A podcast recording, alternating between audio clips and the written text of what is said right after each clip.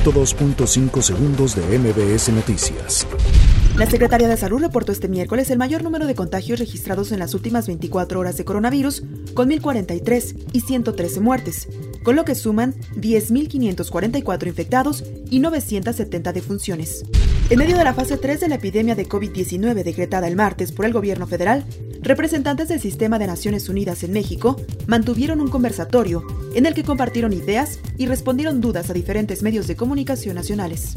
Durante la conferencia de ministros de justicia de los países iberoamericanos, la secretaria de Gobernación, Olga Sánchez Cordero, presentó las principales acciones que México ha implementado ante la emergencia por COVID-19.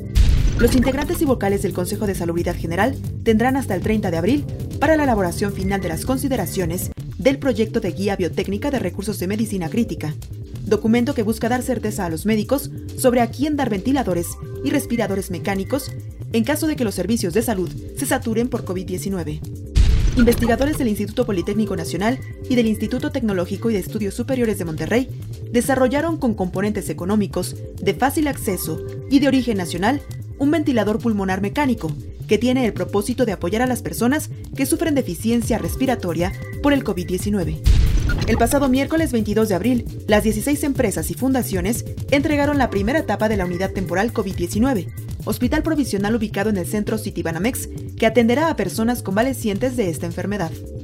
A partir de este jueves 23 de abril, se aplicará el hoy no circula obligatorio para todos los vehículos, independientemente de su holograma o de sus características técnicas, incluidos híbridos y eléctricos, como parte de las medidas para enfrentar la fase 3 de la contingencia por COVID-19 en la Ciudad de México.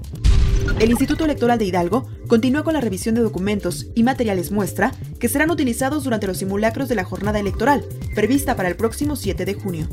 El presidente Donald Trump firmó el miércoles un decreto para bloquear temporalmente la residencia permanente en Estados Unidos a algunos extranjeros, al decir que busca proteger a los trabajadores de su país durante la pandemia de coronavirus.